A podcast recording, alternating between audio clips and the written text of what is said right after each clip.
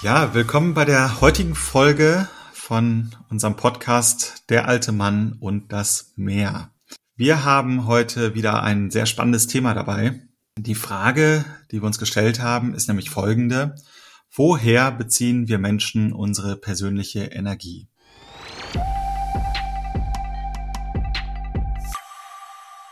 Die Frage, lieber Gabriel, die haben wir uns schon zusammen gestellt, als ich damals bei dir in Bali war. Und du hattest eine sehr spannende eigene Sicht. Und deshalb möchten wir auch heute darüber sprechen, um auch deine Sicht den Zuhörern näher zu bringen. Ich hoffe, du bist heute in guten Energien, dass wir eine tolle Folge aufnehmen können.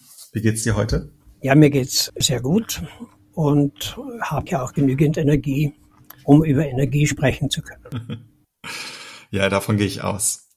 Gabriel, ich habe damals auch auf deine Frage geantwortet, naja, aus Nahrung und natürlich aus Schlaf. Das sind so die Antworten, die ich dir gegeben habe. Und du hast aber gesagt, dass es da noch eine ganz entscheidende weitere Quelle gibt, aus der wir unsere Energie schöpfen. Und da bin ich gespannt, was du dazu sagen wirst. Also, lieber Gabriel, woher beziehen wir Menschen unsere Energie? Ich habe im Laufe der letzten Jahrzehnte viele, viele Menschen, vielleicht waren es sogar tausende Menschen gefragt, woher sie ihre Energie beziehen, was sie glauben. Und die Antworten waren fast immer aus dem Essen und aus dem Schlafen. Und äh, ich habe mich gewundert, dass so wenige Menschen wissen, woher wir unsere Energie tatsächlich beziehen. Weil die Energie, die wir aus dem Essen und Schlafen beziehen, die ist geringfügig. Tiere mögen ja ihre Hauptenergie aus der Ernährung nehmen und meinetwegen auch aus dem Ausruhen und Schlafen. Aber wir Menschen haben eine wesentlich bessere Möglichkeit noch, und zwar eine Möglichkeit, wo wir nahezu unbegrenzt Energie beziehen können. Und manche Menschen wenden das unbewusst an, Kinder wenden das sowieso an und jeder wird wissen, Kinder haben ja unglaublich viel Energie. Wir Erwachsenen wundern uns immer wieder, dass die Kinder immer noch auf der Matte sind, wo wir längst komplett fertig sind. Das hängt damit zusammen, dass Kinder noch wissen, woher sie ihre Energie beziehen und diese Energiegeneratoren ständig angeworfen haben. Wir Großen, wir Erwachsenen haben das ja längst vergessen und ich, bin wirklich entsetzt, dass Milliarden Menschen auf das falsche Pferd setzen. Und jetzt kommt der Punkt, was Kinder wissen und die meisten von den Erwachsenen nicht mehr, ist, dass die Energie, die kommt aus der Freude und aus der Begeisterung manche Leute, ich erinnere mich gerade an eine Frau, die mir erzählt hat, sie bezieht ihre Energie aus Waldspaziergängen. Ich glaube zwar nicht, dass sie aus den Waldspaziergängen ihre Energie bezieht, sondern aus der Freude an den Spaziergängen. Und das ist der wesentliche Punkt. Okay, aus der Freude beziehen wir unsere Energie. Ja, das ist auf jeden Fall ein Teil, den, den wir oft vergessen und das macht auch Sinn, gerade auch wenn wir das Beispiel Kinder wieder heranziehen. Die sind sehr schnell oder permanent in Freude und haben unendliche Energie. Aber glaubst du nicht, dass es doch zu dem größten Teil aus unserem Schlaf kommt? Dass wir uns einfach ausruhen, dass der Körper zur Ruhe kommt? Ja, äh, ich streite ja nicht ab, dass wir sowohl aus der Ernährung als auch aus dem Schlaf Energie beziehen. Die Frage ist nur, beziehen wir tatsächlich aus der Nahrung die Energie und aus dem Schlaf oder eventuell vielleicht aus der Freude am Essen und aus der Freude, dass wir uns zur Ruhe begeben können, weil der Tag so stressig ist. Und ein Tag mit so wenig Energie, wie die meisten Leute eben wenig Energie haben, ist halt stressig.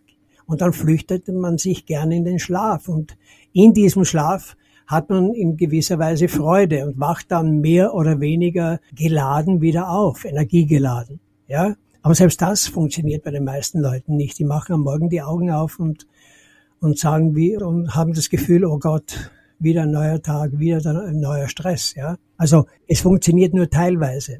Aber es ist richtig, wenn wir abschalten, dann haben wir wenigstens die Energiezehrer weg, die wir sonst tagsüber uns ja permanent schaffen, indem wir eben nicht in die Freude gehen, uns nicht für Dinge begeistern. Weil das zehrt Energie, selbstverständlich. Ist das klar, lieber Martin? Ja, also ich, kenne es ja selber und viele andere sicherlich auch. Man hat manchmal Situationen, in denen man dann doch müde wird, abgeschlagen ist und wenn man dann etwas tut, was einem Freude bereitet, was auch immer es ist, dann merkt man, dass man auf einmal diese Müdigkeit überwunden hat, obwohl man eben nicht geschlafen hat oder gegessen hat. Ich habe dazu noch ein Beispiel, und zwar die tägliche Arbeit. Die wenigsten Menschen verrichten ihre tägliche Arbeit mit Freude. Das wage ich zu behaupten. Aber die Menschen, die ihre tägliche Arbeit mit Freude verrichten, für die vergeht der Tag meistens viel zu schnell. Im Gegensatz zu jenen, die nicht gerne arbeiten, die nicht Freude dran haben, da will der Tag, der Arbeitstag nicht enden. Kennst du das, Martin? Ich kenne das, absolut. Ja. Und das ist für mich ein wunderbarer Beweis dafür, dass in der Freude das Geheimnis liegt. Und um das Ja jetzt nicht unter den Tisch fallen zu lassen, in der Freude und in der Begeisterung. In der Begeisterung ist noch mehr Energie zu gewinnen als in der Freude. Also wer Freude und Begeisterung aufbringt, der ist voll in der Energie. Definier mal bitte den Unterschied Freude und Begeisterung. Begeisterung ist noch eine Stufe mehr? Begeisterung ist eine Stufe mehr. Richtig. Das ist verdichtete Freude. Das kannst du bei Kindern gut sehen. Kinder, Kleinkinder vor allem, ich würde sagen, nahezu alle Kinder unter drei Jahren, die haben an allen möglichen Dingen Freude. Und dazu kommt jetzt, dass sie nicht nur Freude haben, sondern sich für alles begeistern können. Ein Kind kann sich unglaublich begeistern an einem Stück Holz, an einem Stein. Kinder sind eigentlich so wenig anspruchsvoll, was die Dinge betrifft, die sie begeistern oder Freude machen. Ja, aber Begeisterung ist noch einmal die Steigerung zur Freude. Und das können wir uns von Kindern sehr gut abschauen. Und Kinder sind ja ohne dies die besten Lehrmeister für uns. Nicht für jeden von uns, weil die meisten Leute das nicht wahrhaben wollen. Aber für Eltern, die das begreifen, wie sehr uns unsere Kinder als Lehrmeister dienen können, ja, die haben auch viel mehr Energie als alle anderen Menschen. Okay, hast du einen Tipp für die Zuhörer, wenn man jetzt zum Beispiel einen Job hat, den man nicht besonders mag, wenn es einem schwerfällt, in Freude zu kommen? Was würdest du sagen, wie kommt man leicht in Freude? Na, es gibt zwei Empfehlungen, die ich in solchen Fällen ausspreche. Die eine Empfehlung ist, eventuell den Beruf zu wechseln. Das wird, in vielen Fällen nötig sein. Oder das Erfreuliche an der täglichen Arbeit herauszufinden, weil es gibt in der täglichen Arbeit mit Sicherheit auch Aspekte, die einem Freude machen können. Und da müsste man halt den Fokus drauf haben. Zum Beispiel, wenn jemand als Verkäufer arbeitet und seinen Beruf nicht wirklich liebt, aber aus dem Beruf nicht rauskommt, dann könnte er zum Beispiel beginnen, so gut und so effizient zu arbeiten und so konsequent auch zu arbeiten, dass die Kunden, die er betreut oder bedient, Freude haben an der Art und Weise, wie er den Kunden begegnet. Und damit kommt er auch in die Freude. Und das ist etwas, was viele, die zum Beispiel im Verkauf tätig sind, nicht berücksichtigen. Die machen ihren Job und das war's. Aber vielleicht den Kunden auch freundlicher zu begrüßen, zu lächeln, mehr für ihn zu tun, als vielleicht gefordert wird. Das sind alles Dinge, die dem Kunden Freude machen und am Ende dann wieder auf den zurückfallen, der diesen Kunden diese Freude bereitet. Das wäre zum Beispiel eine Möglichkeit. Das ist ja das Resonanzgesetz. Also was wir aussenden, bekommen wir wieder zurück. Und wenn wir ein Lächeln aussenden oder freundlich fragen oder helfen, bekommen wir wahrscheinlich auch ein Lächeln und Dankbarkeit zurück, was uns wiederum in Freude bringt. Genau so ist es. Aber allerdings halten sich die wenigsten Menschen daran. Ich bezweifle sogar, oder ich vermute, ich vermute sogar, dass die meisten Menschen das gar nicht bewusst wahrnehmen, dass es sich so verhält. Gesetz der Anziehung. Resonanzgesetz. Naja, weil wir auch viel, zu viel wahrscheinlich nur bei uns sind. Wir sind sehr viel bei uns und die Fehler, wenn irgendwelche Fehler auftauchen, die suchen wir dann immer bei den anderen. Und das ist auch eines der Kernprobleme, warum Menschen so, so schwer in die Freude kommen, weil die Fehler liegen nie bei den anderen, die Fehler liegen immer nur bei uns selber. Legen sie bei den anderen, könnten wir nichts ändern. Dadurch aber, dass sie bei uns selber liegen, haben wir immer die Möglichkeit, es zu verändern, von einem Moment zum anderen. Und das betrifft jetzt auch das Generieren von Energie. Wer zu wenig Energie hat, soll sich ja mal die Frage stellen, was könnte ich tun, um mehr in die Freude zu kommen, vielleicht sogar in die Begeisterung und das einfach ausprobieren. Es geht immer, wenn man will. Den Punkt, den du gerade angesprochen hast, den finde ich wichtig. Wenn wir glauben, dass uns immer Sachen zustoßen und wir dann an nichts ändern können, weil die anderen so sind, wie sie sind, dann können wir auch wenig verändern und dann sind wir auch eher in diesem Opferdasein und reden alles schlecht. Aber wenn wir wissen, dass wir zu jeder Zeit die Möglichkeit haben, Dinge zu verändern und dass es in unserer Hand liegt und dass wir aktiv sind, dann können wir natürlich auch viel mehr in die Freude gehen, weil wir Dinge, die uns nicht gefallen, verändern können. Ja, du hast das treffend ausgedrückt. Jederzeit. Das ist der springende Punkt. Und das ist etwas, was die meisten Menschen nicht für möglich halten. Wir können zu jeder Zeit, wirklich zu jeder Zeit alles verändern. Warum? Weil es immer um unsere persönliche Haltung geht. Es geht nicht darum, welche Dinge auf uns zukommen. Es geht darum, wie wir zu den Dingen stehen. Ja, absolut. Aber es gibt natürlich Situationen, wo es sehr schwierig ist, in Freude zu kommen. Gerade sehr traurige Situationen. Du hast gesagt jederzeit und ich habe gesagt, dass das sehr klug ausgedrückt ist. Dreh mir nicht das Wort im Mund um.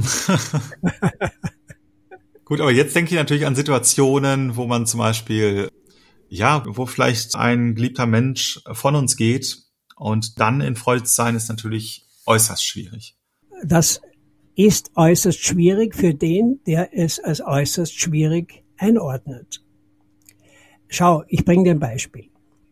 Ein Mensch, den du geliebt hast oder den du liebst, geht von dir. Jetzt hast du zwei Möglichkeiten. Du kannst traurig werden und trauern und das Ganze kannst du ausdehnen bis an dein Lebensende, sofern du willst. Oder du kannst umswitchen und sagen, okay, der Mensch ist gegangen, aber Du kannst mit Freude bis an dein Lebensende an diesen Menschen zurückdenken und an all die freudvollen Situationen, die du mit ihm erlebt hast. Dann kommst du nicht mehr dazu, traurig zu sein. Weil dann bist du einfach glücklich, dass der Mensch da war. Und dadurch, dass wir unseren Fokus auf die Trauer richten und auf das Traurigsein richten, verlieren wir mehr und mehr an Freude. Und dann am Ende denken wir gar nicht mehr dran, wie freudig wir sein könnten, dass es diesen Menschen in unserem Leben gegeben hat. Das ist Selbstverständlich ist ein, ein Ansatz, der von den wenigsten Menschen beachtet wird. Aber wenn ich Trauerarbeit mache mit Menschen, und das mache ich immer wieder, dann geht mein Fokus genau auf diesen Punkt. Beschäftige nicht mit dem Verlust. Beschäftige dich mit dem Gewinn. Was hast du durch diesen Menschen an Freude gewonnen? Welche Geschenke hast du bekommen durch diesen Menschen? Und auf diese Aspekte gib deinen Fokus. Und das funktioniert immer, sofern der Mensch bereit ist, seinen Fokus zu verändern. Ja, gut. In jeder Situation muss es natürlich auch einen, einen Gegenpart geben. Ähm, da sind wir beim Gesetz der Polarität. Man kann natürlich auf den Verlust sich konzentrieren. Man kann auch auf den Gewinn schauen, den man hatte, einfach da dieser Mensch in deinem Leben war. Ja, wir haben überhaupt ein gesellschaftliches Problem, weil die meisten Leute es lieben, in die Opferrolle zu gehen und weil die meisten Menschen oder sehr viele Menschen leben im, in einem Mangelbewusstsein. Und ein Mangelbewusstsein lässt natürlich Freude und Begeisterung kaum zu, weil ja immer zu wenig ist. Von allem ist zu wenig. Zu wenig Geld, zu wenig Zeit, zu wenig Liebe, zu wenig Aufmerksamkeit, die man bekommt und, und, und. Viele Menschen beklagen sich ständig und wenn sie sich nicht laut beklagen, dann beklagen sie sich leise und innerlich. Und das kommt auf dasselbe raus. Und das ist eines der Hauptprobleme, die uns davon abhalten, in die Freude oder gar in die Begeisterung zu gehen. Weil es immer mehr sein muss und immer größer, immer besser. Und da können wir wieder von den Kindern lernen. Ich habe meinem Sohn, als der noch klein war, ich habe dem überhaupt kein Plastikspielzeug gekauft. Der hat gespielt mit Holzstücken, teilweise mit, mit Astteilen, die vom Baum übrig geblieben sind oder ähnlichem. Und der hatte eine Riesenfreude. Zwei, drei Holzstücke waren für ihn ein Zug und ein Holzstück war ein Auto. Einmal ein Feuerwehrauto, dann wieder ein Bus und dann ein Traktor. Kinder haben Fantasie. Wir überladen sie mit vorgefertigtem Spielzeug, das sie im Grunde genommen weder brauchen, noch nützt es ihnen. Nur als Beispiel, weil die Fantasie damit ja viel zu wenig unterstützt wird. Über Freude hattest du ja auch schon in der letzten Folge gesprochen, als es um Depressionen ging jemand, der depressiv ist, ist nicht in der Freude und somit sieht er auch immer nur das Schwere in seinem Leben und dadurch haben depressiv Erkrankte natürlich auch keine Energie. Und da hast du in der Folge gesagt, dass es auch an der mangelnden Dankbarkeit liegt. Wie kann Dankbarkeit dazu führen, dass wir wieder in Freude kommen? Du sprichst jetzt ein weiteres großes Problem unserer Gesellschaft an. Ich habe auch vorhin schon gesagt, es muss immer mehr sein, immer größer, immer mehr, ja. Viele Menschen haben echte Probleme, dankbar zu sein für das, was ist. Und das ist der springende Punkt. Solange wir nicht dankbar sind für das, was wir haben, was schon da ist, werden wir auch, wenn wir noch so viel bekommen an Quantität, an Materie, wenn wir auch nicht dankbar sein. Die Leute jammern sehr oft über ihre Krankheiten, über ihre Symptome. Wie viele Menschen haben dir schon erzählt, wie glücklich sie sind, dass sie ihre Hände benutzen können, dass sie gehen können, ihre Füße benutzen können, dass sie sehen können, hören können, sprechen können. Die meisten Menschen nehmen das als selbstverständlich hin, was es aber nicht ist. Das sind alles Geschenke. Und wenn du es nicht mehr kannst oder wenn du etwas nicht mehr hast, dann bemerkst du erst, wie wertvoll es war. Und das Schicksal gibt uns dann immer wieder diese Lernhilfen, indem wir dann eben gewisse Fähigkeiten verlieren oder uns verletzen zum Beispiel, dann können wir eine Hand oder ein Bein oder einen Fuß nicht mehr benutzen. Und dann merken wir plötzlich, oh Gott, wie toll ist es, wenn ich meine, meine Gliedmaßen benutzen und bewegen kann. Und da kann vielleicht dann ein bisschen Dankbarkeit entstehen. Aber warum muss es immer zu solchen Schicksalsschlägen kommen, um Dankbarkeit zu entwickeln? Wir können es doch das wesentlich einfacher machen, indem wir uns bewusst machen, alles, was existiert, ist ein Grund dafür dankbar zu sein. Ja, alles, was wir so tagtäglich haben, wie zum Beispiel, dass wir gesund sind, da ist tatsächlich so ein Unbewusstsein, dass wir uns nicht darüber freuen und dankbar sind, dass wir gerade gesund sind. Das merkt man immer, wenn man dann krank ist, dann freut man sich so sehr, wieder fit zu sein, nachdem man die Krankheit überwunden hat. Aber das hält dann vielleicht mal einen kleinen Moment an und dann ist wieder selbstverständlich, dass wir gesund sind. Genauso ist dann ja auch im Extrembeispiel, wenn wir jemand Geliebtes verlieren, dass wir uns vorher gar nicht bewusst sind, was für ein Glück wir haben, mit diesem Menschen zusammen zu sein. Das Problem ist, weil wir nie gelernt haben, dankbar zu sein. Das lernst du nirgends. Äh, ja, vielleicht in kirchlichen Kreisen wird darüber gesprochen, aber ich erlebe die wenigsten Menschen als dankbar. Wirklich die wenigsten Menschen.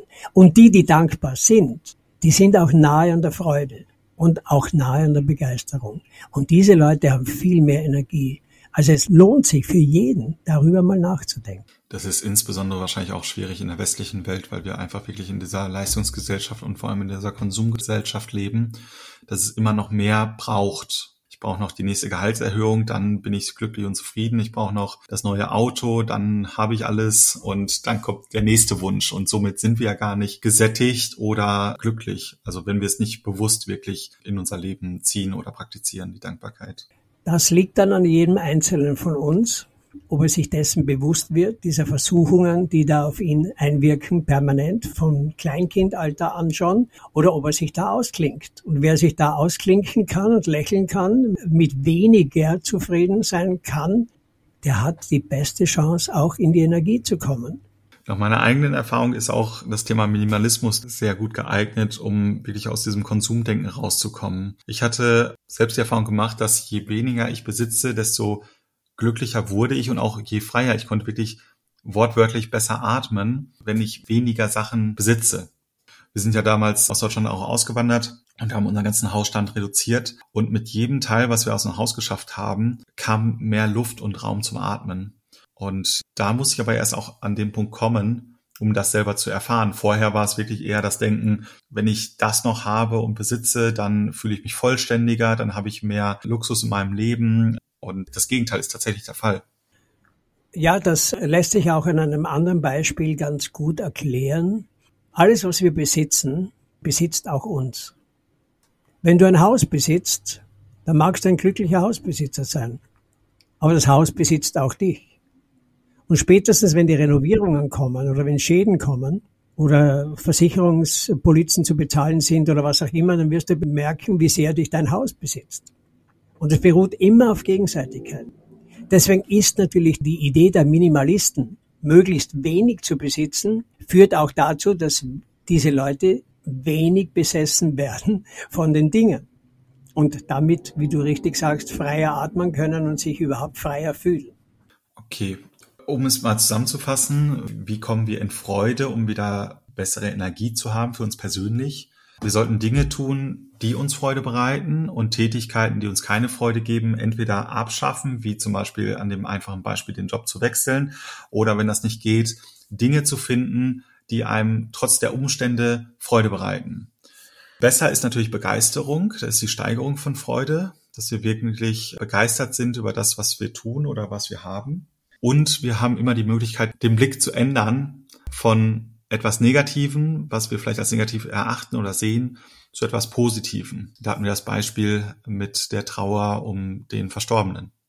Und dazu natürlich die Übung der Dankbarkeit.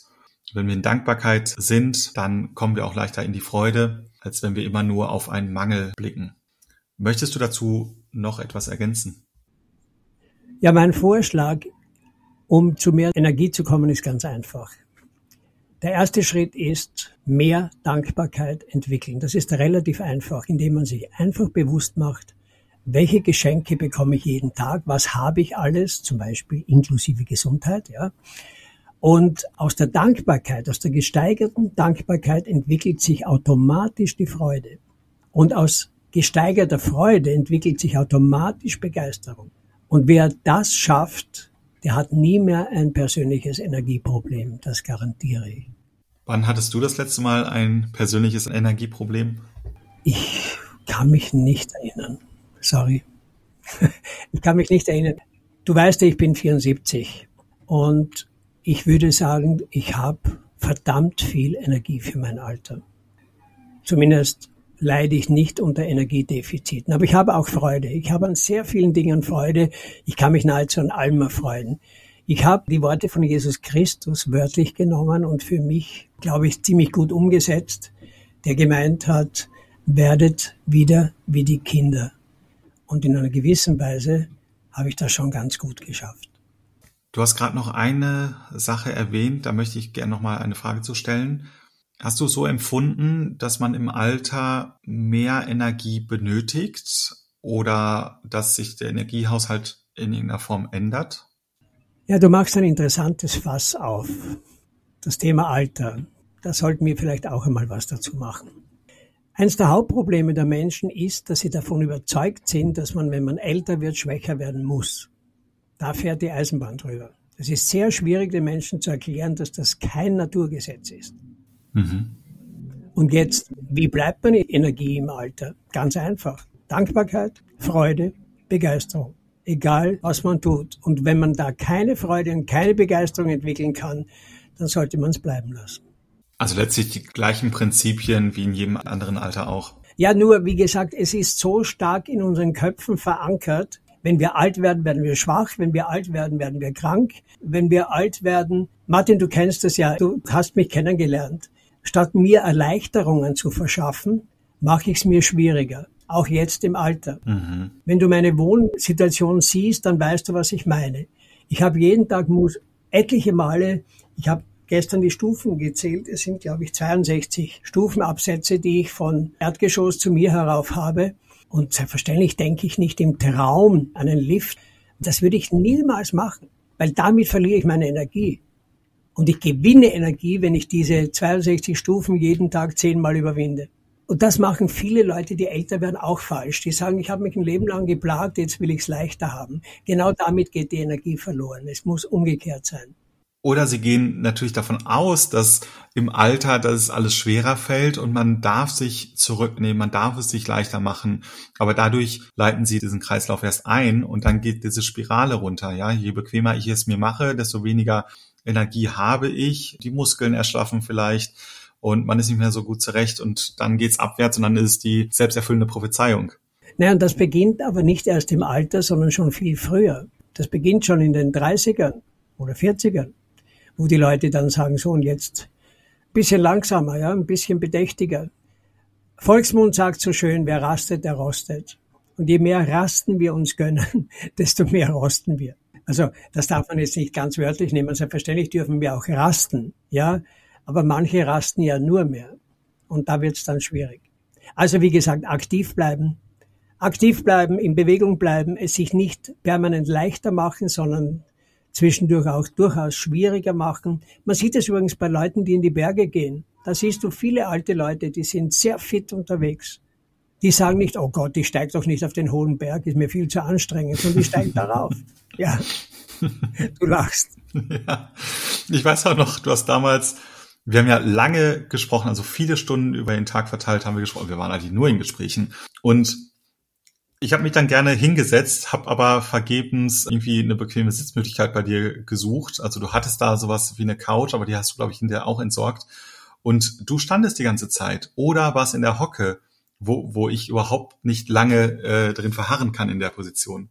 Ich habe es mir versucht, bequemer zu machen, indem ich mich setze. Und jetzt sitze ich auch auf einem Stuhl. Ich weiß nicht, ob du auf einem Stuhl sitzt, aber das ist ja auch ein Beispiel daran, es sich nicht immer so bequem zu machen. Ne? Ein österreichischer Nobelpreisträger, und zwar war das dieser Gänseforscher Konrad Lorenz. Der hat einmal einen, einen interessanten Satz gesagt. Er hat gesagt, der bequeme Weg führt zu einem unbequemen Ziel. Und vice versa könnte man sagen, der eher unbequeme Weg führt zu einem bequemen Ziel. Und das ist auch meine Lebensphilosophie geworden und ich habe Freude dran. Ich muss sagen, ich freue mich jeden Tag, wenn ich diese 62 Stufen mehrmals erklimme zu mir herauf und sage mir, schau, du kannst es, du kannst es leisten und du, äh, ja, ich bin manches Mal ein bisschen müde, ja, aber das darf man ja auch sein. Das sind ja Jüngere auch, oder? Und immerhin, ich gehe jetzt auf meinen 80er zu. ja. Also insofern, es sich nicht allzu leicht zu machen und diese Glaubenssätze, alle Glaubenssätze, die wir in uns tragen, sollten immer wieder hinterfragt werden. Ja, das ist ein gutes Schlusswort. Das ist auch eins meiner Lebensmaxime, alles zu hinterfragen. Denn meistens ist das, was man glaubt zu wissen, nicht die Wahrheit. Und das habe ich insbesondere durch dich gelernt. ja, ganz herzlichen Dank für das schöne Gespräch, für die tolle Folge. Dann hören wir uns beim nächsten Mal wieder. Ich freue mich schon drauf. Ich freue mich auch und ich wünsche dir und allen, die uns zugehört haben, viel, viel Freude und Begeisterung und damit viel Energie. Ja, wir hoffen, dass dir diese Folge gefallen hat und du wertvolle Erkenntnisse aus der Folge ziehen konntest. Äh, wenn du mit Gabriel sprechen möchtest, wenn du zu dieser Folge kommentieren möchtest, dann kannst du das tun. Und zwar bei Instagram auf dem gleichnamigen Account haben wir zu jeder Folge einen Post angelegt. Unter dem Post kannst du kommentieren und mit anderen sprechen. Auch Gabriel kann dort deine Fragen beantworten. Ebenso bei YouTube, da ist die Folge auch hochgeladen. Auch dort kannst du kommentieren. Und wenn du Gabriel direkt schreiben möchtest, dann findest du unter dieser Folge eine E-Mail-Adresse, unter der du ihn direkt erreichst. Herzlichen Dank fürs Zuhören und bis zum nächsten Mal.